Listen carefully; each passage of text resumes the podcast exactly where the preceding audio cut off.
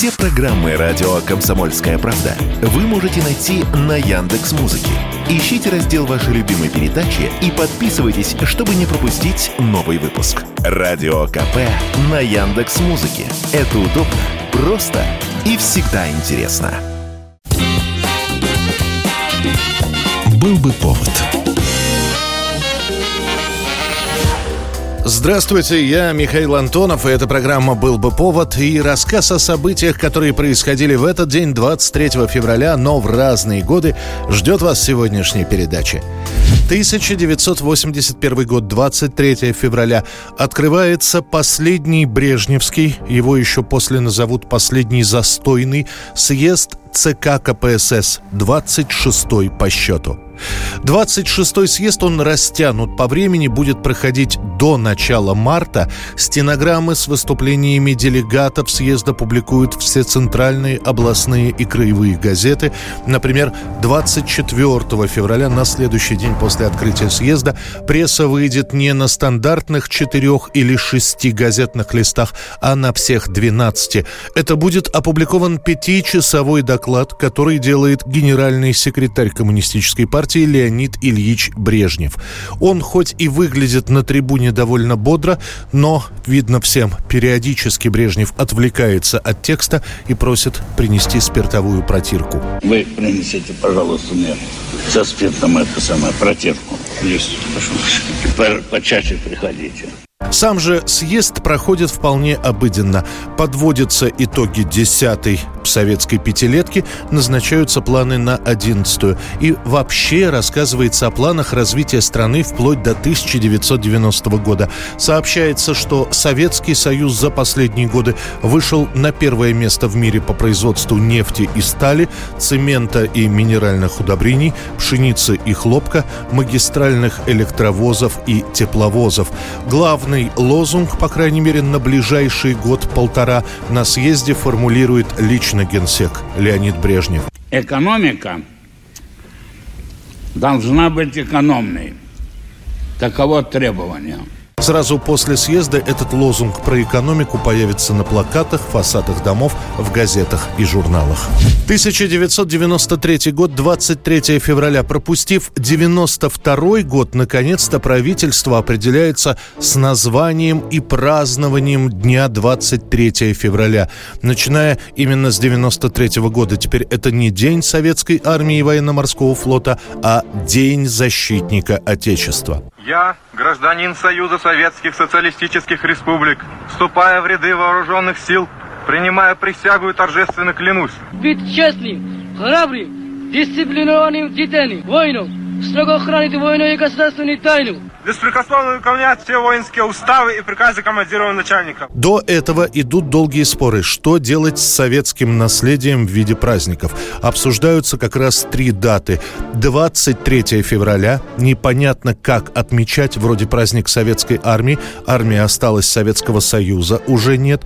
Наибольшие споры идут по поводу 7 ноября и ведутся споры, что это, день Великой Октябрьской социалистической революции или день большевизма большевистского переворота. Также вопросы вызывает 1 мая. Этот праздник возник-то, по сути, как праздник революционный, но о какой сейчас солидарности трудящихся может идти речь, тем более о международной. И вот все-таки принимается решение, ну, по крайней мере, относительно 23 февраля. Отмечать его предлагают так же, как и всегда в цветы к могиле неизвестного солдата в Александровском саду, торжественные построения, парады в воинских частях, поздравлять необходимо мужчин. И хоть праздник считается как бы для тех, кто имел хоть какое-нибудь отношение к военной службе, очень скоро 23 февраля станет просто общим мужским праздником. 1994 год, 23 февраля, спустя два с половиной года после августовского переворота 1991 и спустя год с лишним после ареста главных путчистов выходит постановление за подписью Бориса Ельцина «Амнистия для всех членов ГКЧП». Объявил нас э, изменниками Родины. Как я... Вы верите в то, что я изменник Родины? Вы верите в то, что я изменник Родины? Я человек, который... Это гнусная ложь. Вот я больше ничего не буду говорить. Путчисты – это восемь человек. Бывший вице-президент СССР Геннадий Янаев, премьер-министр СССР Валентин Павлов, министры обороны и внутренних дел Дмитрий Язов и Борис Пуга. Пуга покончил с собой и по делу проходит лишь как участник. Председатель КГБ Владимир Крючков, первый зампред Совета обороны СССР Олег Бакланов, председатель Крестьянского союза Василий Стародубцев, президент Ассоциации государственных предприятий и объектов промышленности Александр Тизиков. Все они, кроме умершего Пуга, обвинены по статье «Измена Родины». Срок тюрьмы от 5 до 10 лет. Однако пришедший к власти Ельцин оказался не кровожадным.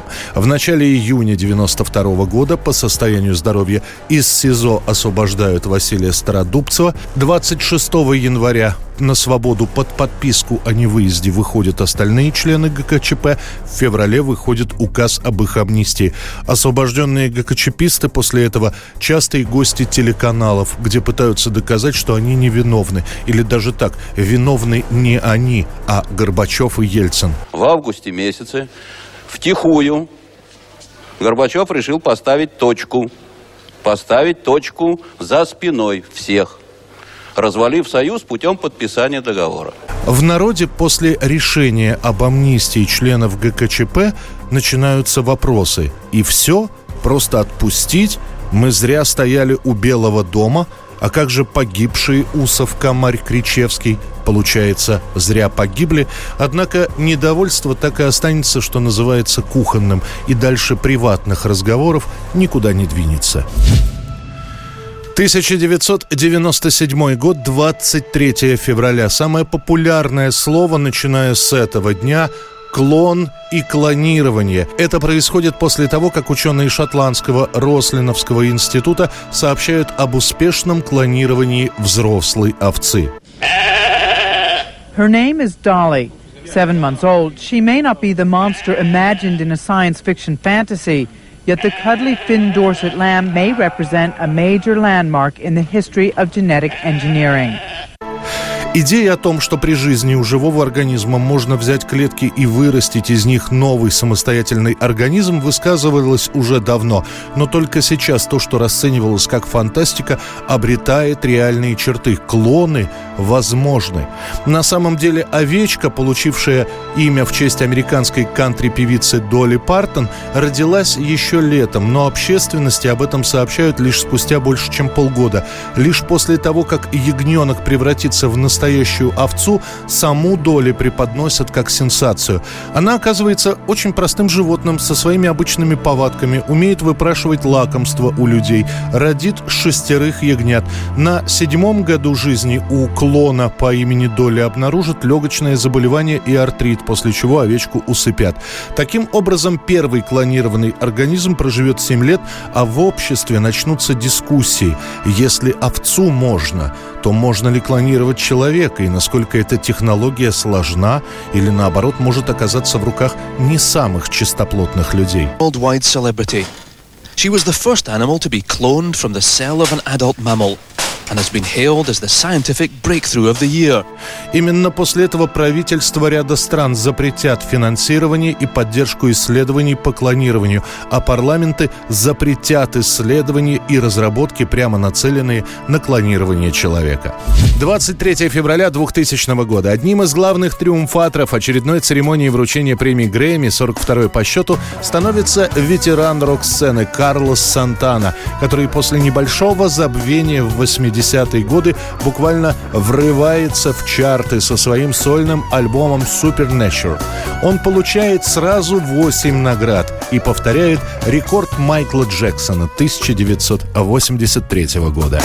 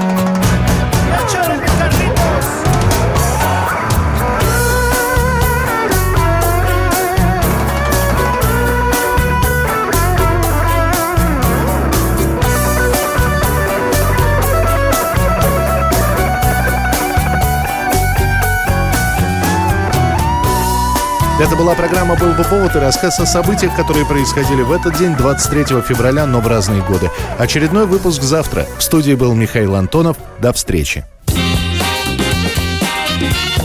«Был бы повод»